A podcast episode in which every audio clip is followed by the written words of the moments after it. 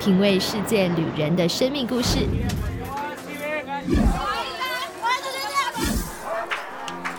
找回记忆中的幸福滋味。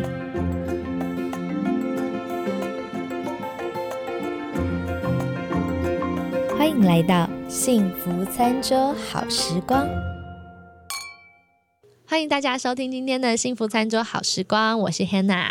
今天我邀请到了一位罕见疾病的病友，可是他非常非常的乐观。我常常看他在网络上面分享很多他自己手做很可爱的便当，所以今天呢，我就请来了这一位 Mina 来跟我们介绍他的好吃的料理，同时也来跟我们分享他是怎么走过这一路的这个罕见疾病，到他现在可以成为一个能够带给别人爱和分享的人。我们先要请 Mina 先跟大家自我介。介绍，Hello，Hello，大家好，我是米娜。那我现在是都在台湾啊。以前呢，我是从事啊网站动线规划还有平面设计的工作。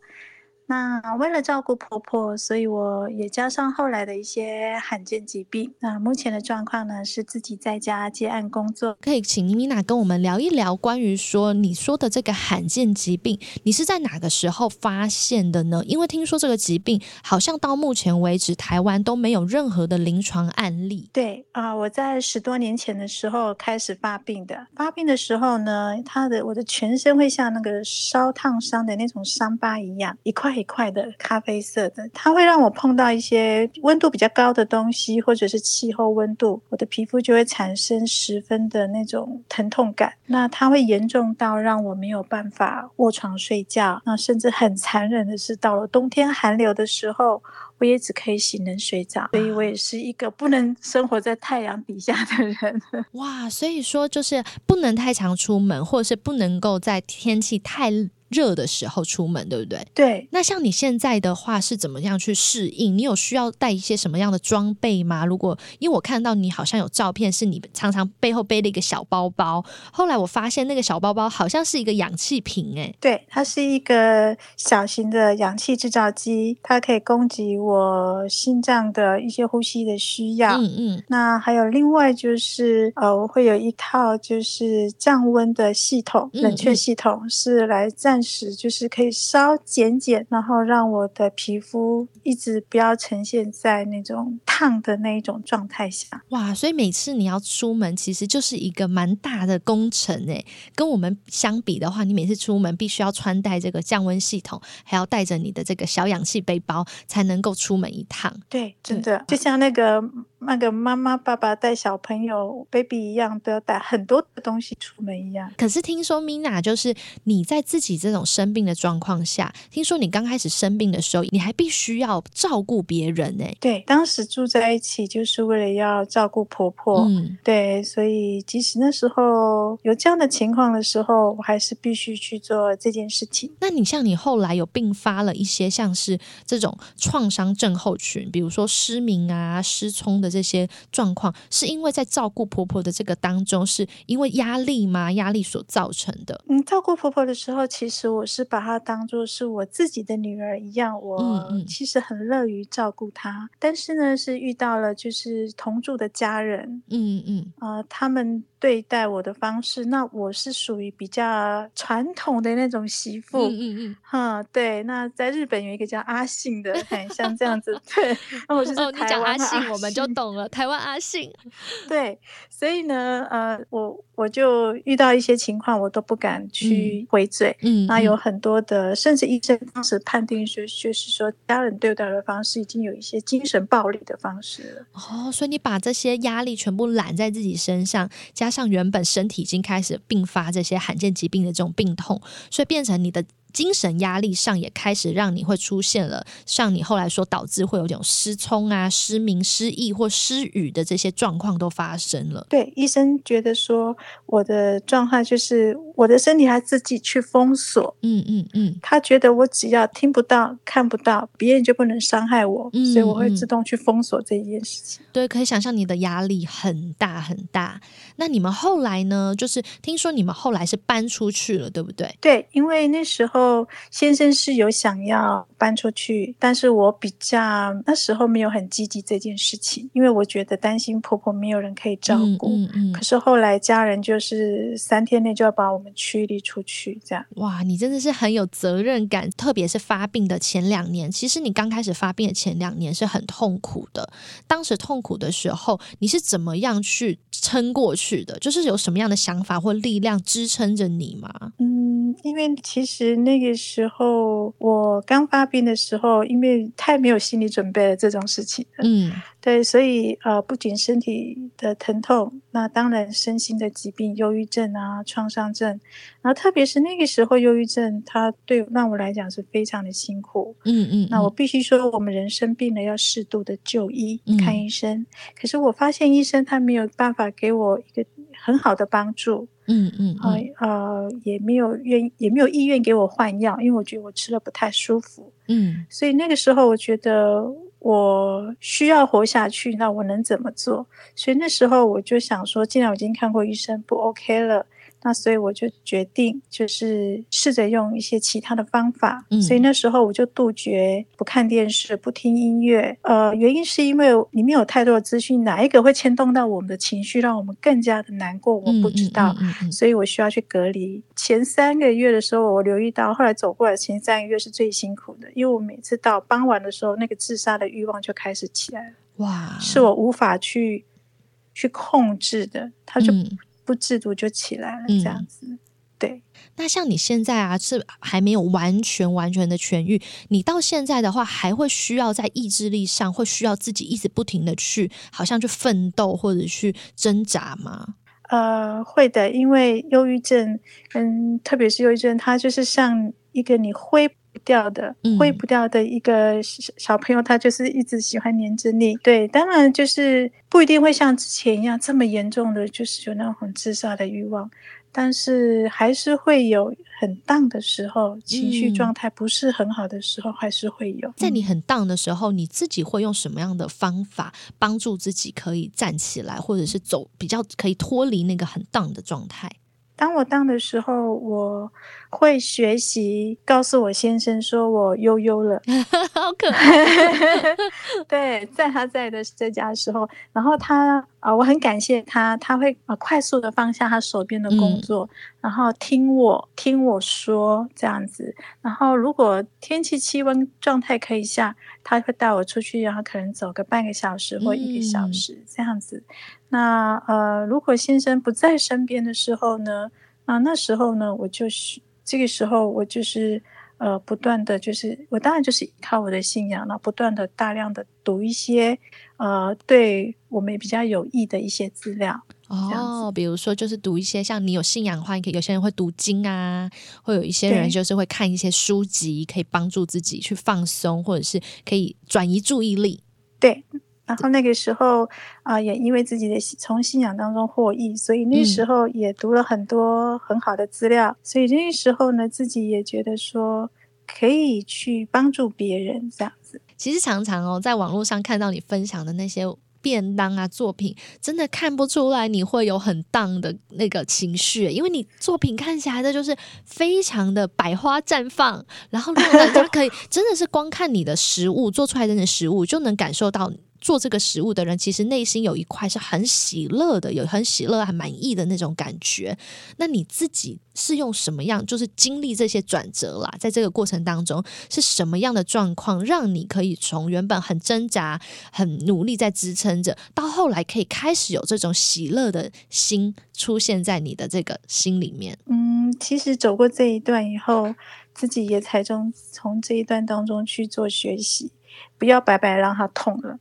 我我希望我能够得到一些什么。那我发现就是我们人都都很习惯专注在自己的难题上面，嗯嗯对。那这个时候，我们有时候对身边的很多事人事物，我们就会去去漠视掉了。嗯但是我觉得说，如果我去思考，如果我真的是呃很爱我的家人，嗯那我觉得我就是需要就是呃重新试着呃再去检视一些检视自己的状态，然后呢重新站起来。对，有时候我觉得有时候你会发现有一些人生病了，当然他不是故意的，只是你会发现你的亲友离你越来越远。嗯嗯嗯，没错。对他们不靠近你，为什么？因为我们一直长期处于哦，我好痛哦，我好难过，我受不了，我怎么样？嗯，对，其实你的状态大家都知道，大家也心疼。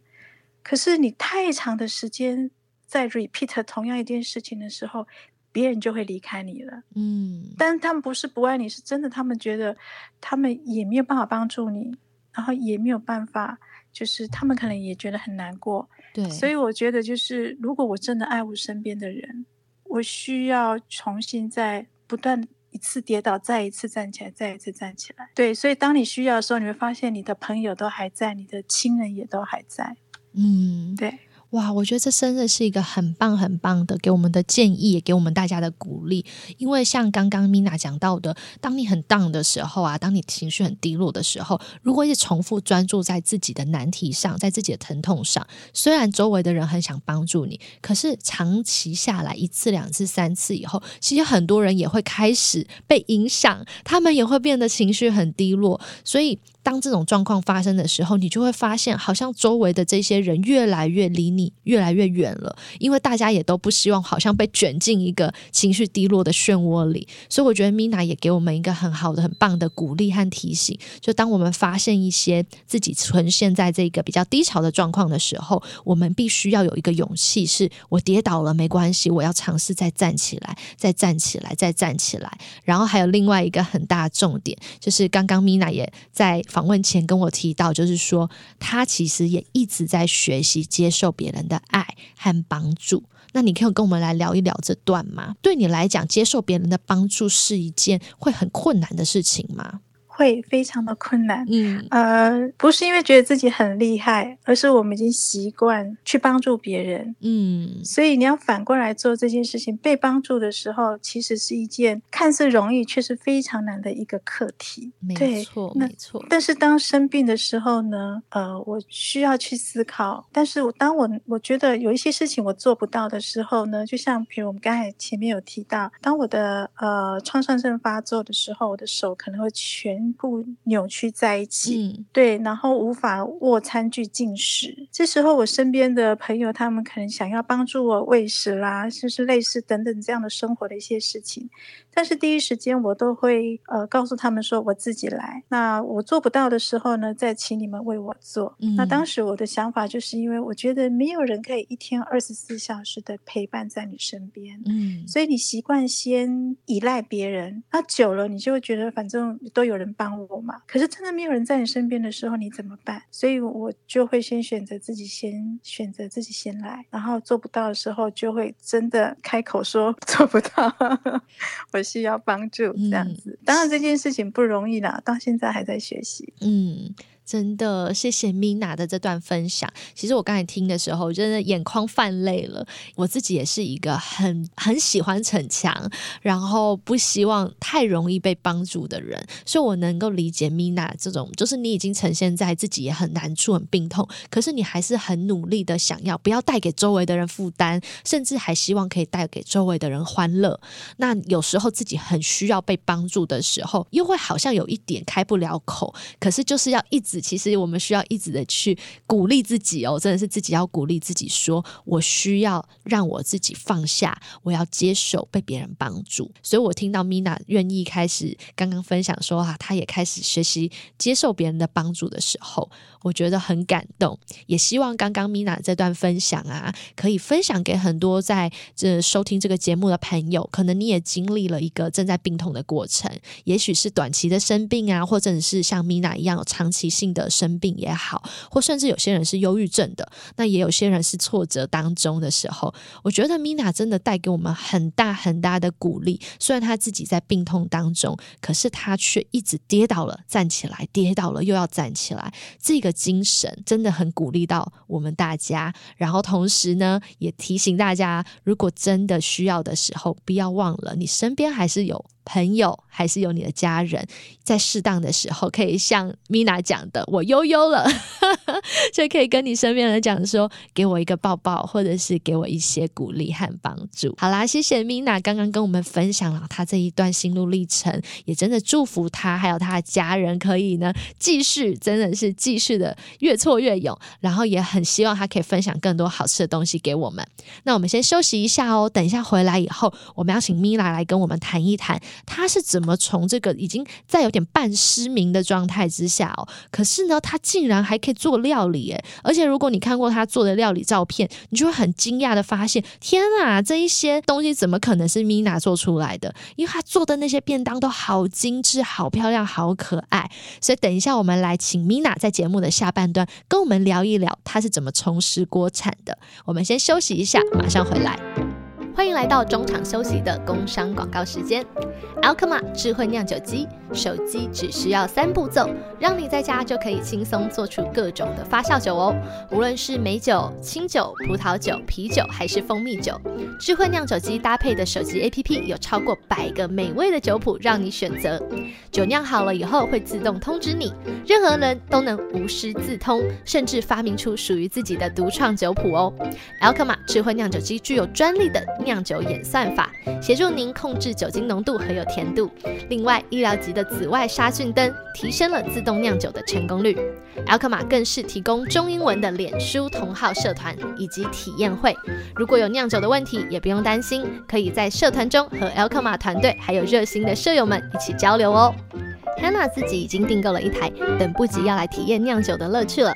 幸福餐桌还有 Hannah 的个人脸书粉丝专业都会开团购，北美还有台湾的朋友们输入了专属的折扣码，还可以享有超杀的优惠价哦！大家别忘了要密切注意我们的脸书专业动态，一起团购 Alkma 智慧酿酒机，一起加入酿酒的行列吧！第二个单元幸福调味罐。Mina 要跟我们聊一聊，她是如何重拾锅铲的。那 Mina，你到底是在怎么样的状况下，让你会想要重新的再进到厨房里面，然后做这个爱妻便当？其实那时候呢，因为前面有提到，我不我的一些罕见疾病是没有办法靠近这个高温的。嗯，那但是后来呢，我也意识到自己的情况，因为我没有办法好好的进食。不管我怎么努力，我就是要承认自己没有办法恢复到一个健康人的状态。所以那时候转头看看老公，发现健康真的是一件非常重要的事情。所以我希望自己有机会透过自己的手做料理，可以照顾老公的健康。那当然，这当中，嗯，因为透过自己的料理，然后老公的同事就说：“哎，你变瘦了耶！” 对，我才发哦，那因为我的视力问题，我真的不知道他变瘦了。你看不清楚，但同事同事看清楚了，有时候他变瘦。对对对对，然后身边还有朋友会觉得说。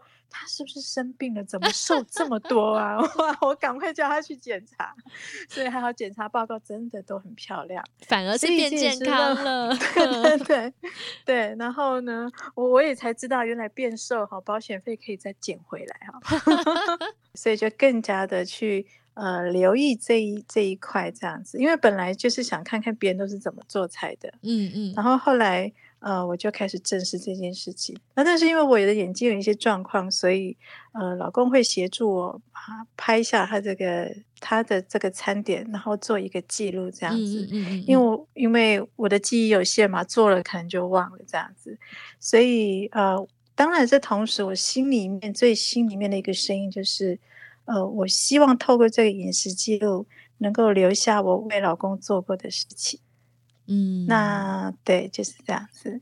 哇，所以其实这个不单单这个爱妻便当，不单单只是在饮食上面的照顾哦，其实更多的时候是一个记录的过程，就是要把对老公的这个爱啊，对家人的爱，把它记录下来。然后另外的话，Mina 也有提到说，也是因为罕见疾病没有办法像我们一般人这么正常的可以一天到晚的去餐厅外食嘛，所以其实在这个状况底下，好像手做在这自己家里手做菜色，对你们来讲确实是比较好的一个方法，对。对不对？而且也比较健康。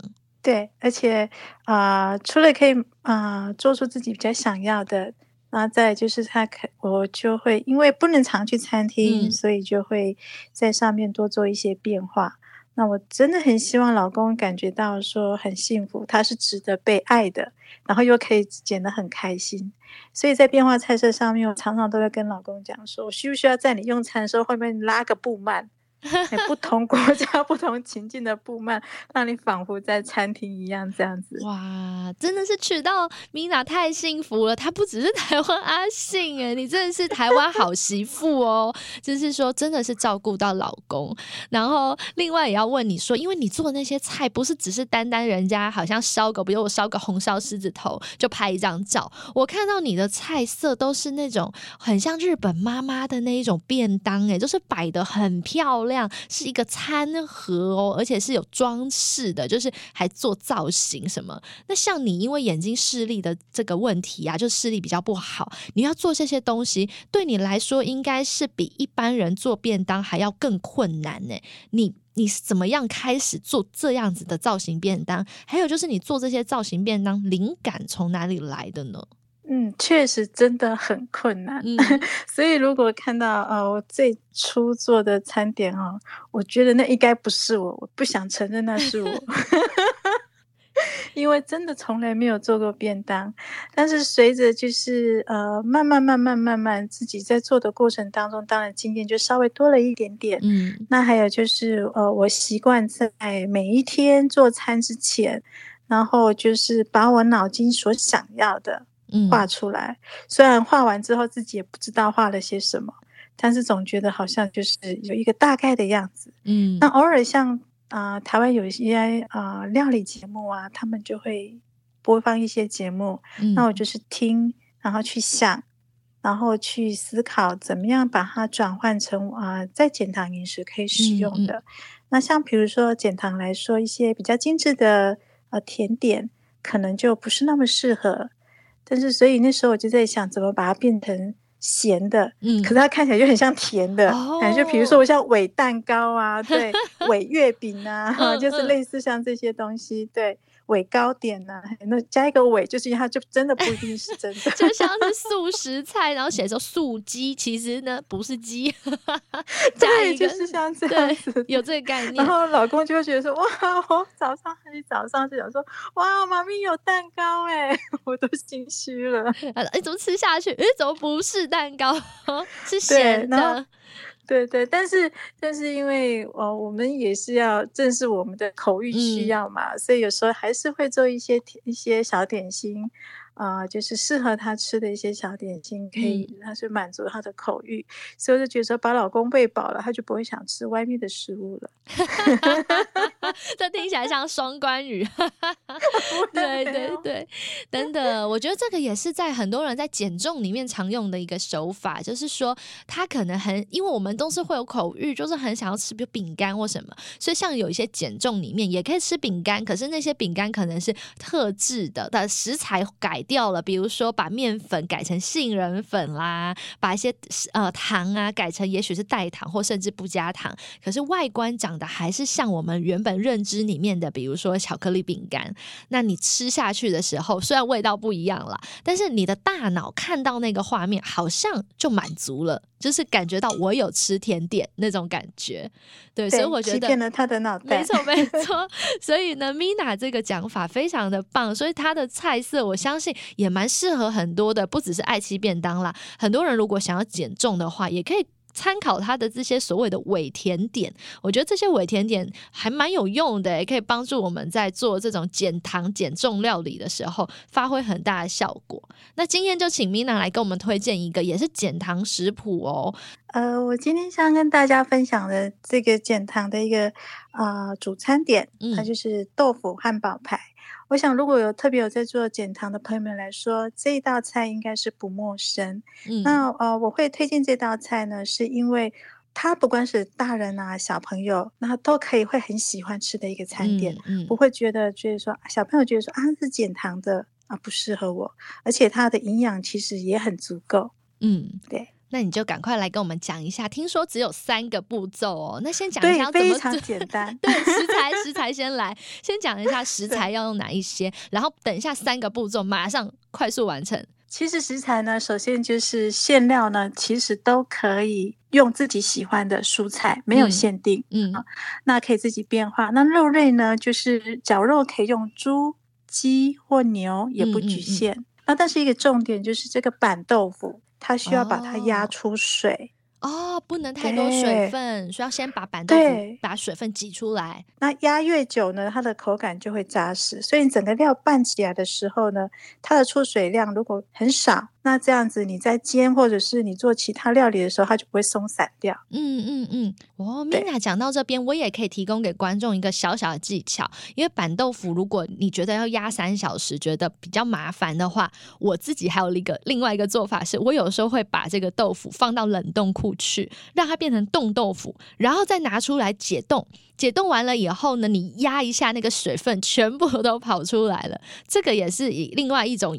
好像压把水压出来的另外一种做法，所以像米娜刚刚讲的，可以先把豆腐压压三个小时，让它出把水排出来，或者是像 Hannah 的这一种，直接懒人的丢到冷冻，拿出来再挤一挤，呃解冻以后嘛，挤一挤，它那些孔洞地方的那个水分流出来，就会变成所谓的冻豆腐，但其实水分就不见了。那这两种豆腐把它捣碎以后，就可以做汉堡排了。好啦，听说这些材料准备好以后呢，汉堡牌子有三个步骤，那就请 Mina 跟我们讲是哪三个步骤。那首先呢，我们啊前面都备好之后呢，我们可以准备一个容器，嗯，然后将这个压出水的板豆腐把它捏碎，好，越碎越好。对，然后呢，绞肉，那我们也可以选择很单纯的，比如说放一些洋葱末啦，嗯，胡椒啦，酱油、米酒。好，就这么简单。嗯，然后把它拌匀以后呢，哈，那这个时候呢，呃，为了让它增加一点粘性，有的可以就是用一些一点点的莲藕粉来取代太白粉也可以。嗯，那这个时候拌匀，就把它用轻摔的方式。让这个肉呢产生一些粘性出筋，嗯，这样子煎的时候呢也比较不容易散掉。对，那再来呢，哈，第二个啊，再来就是第三个了。刚刚第二个它，很快很简单，对不对？一是搅拌在一起，把刚刚你讲的豆腐、绞肉、洋葱末、白胡椒、酱油、米酒都搅在一起。然后第二个就是你刚刚说把它稍微轻摔，或是搅一搅，加点莲藕粉啊、太白粉。那第三个呢，最后一个步骤是什么？最后一个步骤呢，就是你可以把它放在一个保鲜的容器里面，然后把它移入到冰箱至少两个小时，甚至你要到隔夜都没有关系，因为冷藏过它有一点硬度。他说，如果你要塑形的话呢，的时候呢，就比较容易塑形，不会软软的。嗯，那料理方式呢，用蒸的、用煎的、烤的、气炸都可以。然后甚至有时候我都会把它拿来做煮成丸子汤这样子。所以在做调味的时候，通常我不会把它弄得很咸。嗯，这样你要做二次调味的时候呢，才不会担心有过咸这个情况。对，所以它可以做很多的运用对，像你刚才讲丸子汤，或有些拿来做狮狮子头、红烧狮子头，甚至你说做成汉堡排，然后自己做个什么咖喱酱啊，淋上去变成咖喱汉堡排也可以。所以其实不要调太咸，然后二次在制作的时候，你就可以做成不同的料理，然后调不同的味道，才不会说太咸就抢抢味了，抢过你要做的酱汁的味道。所以我觉得 Mina 的这个食谱非常好哎，很万用。虽然只有简单的三个步骤，听起来也很简单，而且就是用板豆腐呃除掉水分的板豆腐来取代呃，可能有些人会加面粉啊或什么其他的东西。我觉得这是一个真的是减糖，然后又有饱足感，然后又可以让大家呢吃起来又味道不减分的一个料理。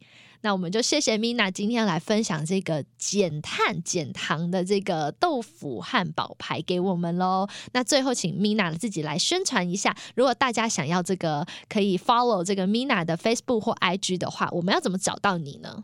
嗯，如果大家有兴趣的话啊，欢迎来我的粉丝专业或者是 IG。那你可以搜寻“爱戴时光”，那这个“戴”呢是戴帽子的“戴”，因为我先生他是姓戴，所以呢我就取了这个名字。哦，就是 爱吃便当的意思啦。爱戴时光，因为先生姓戴，所以大家可以在 Facebook 或者是 IG 上面搜寻找“爱戴时光”，戴帽子的戴，就可以找到 Mina 还有她的料理喽。那也欢迎大家，如果有需要食谱啊，或有什么想要鼓励 Mina 的话，也可以直接到 Mina 的这个频道上面，或者是她的这个粉砖上面留言给她，我相信她也得到很多的鼓励。那最后，我们就谢谢各位听众朋友收听我们今天的节目喽，也祝福 Mina 和她的先生。那有机会，我们欢迎 Mina 再上我们的节目跟大家分享。我们就下一期节目再见喽，拜拜，拜拜。